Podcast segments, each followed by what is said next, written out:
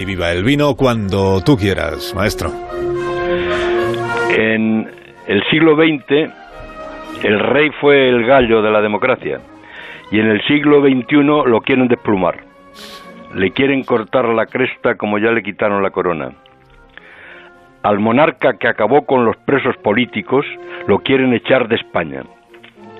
Juan Carlos I nació en el exilio y puede morir en el destierro. En las manifestaciones de la transición se gritaba España mañana será republicana.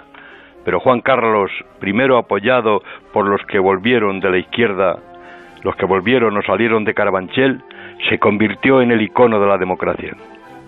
Luego llegaron los nuevos rojos, los separatas y los populistas, y cambiaron la pancarta. Los borbones a los tiburones. Goria Elizo, de Podemos, vicepresidente del Congreso, pidió ayer la abdicación de Felipe VI y en la Valencia republicana le montaron una manifestación al actual monarca. Todo empezó cuando Juan Carlos se fue al África a matar un paquidermo y se lió con una falsa princesa a la que puso en la mesilla 65 millones de lala. Le obligaron a abdicar y tragó, olvidando lo que le había dicho, aconsejado su padre. Juanito, un rey como un papa no abdica jamás. Se quedó sin corona como su abuelo y su tatarabuela, la castiza. Ahora se investiga si los 65 millones que le regaló el rey de Arabia eran por el ave o por la cara. Recibir un regalo no es delito, sí lo es no pagar al fisco. Parece que esa culpa ha prescrito. Hay quien sospecha que no van a por él, sino a por la monarquía parlamentaria.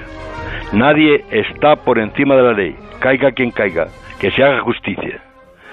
Mientras los ropones deciden, querido Carlos, brindemos por Juan Carlos I con Tocay, que ponía pedo a Catalina la Grande y que Luis XIV llamó el vino de los reyes, rey del vino.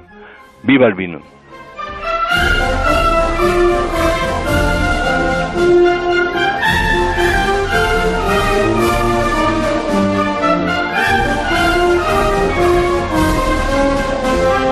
Tengas un fin de semana estupendo y hasta la próxima semana. Un abrazo. Adiós, un abrazo también para ti. Ya colgado, ¿eh? En Onda Cero, hasta las doce y media, más de uno. La mañana de la radio.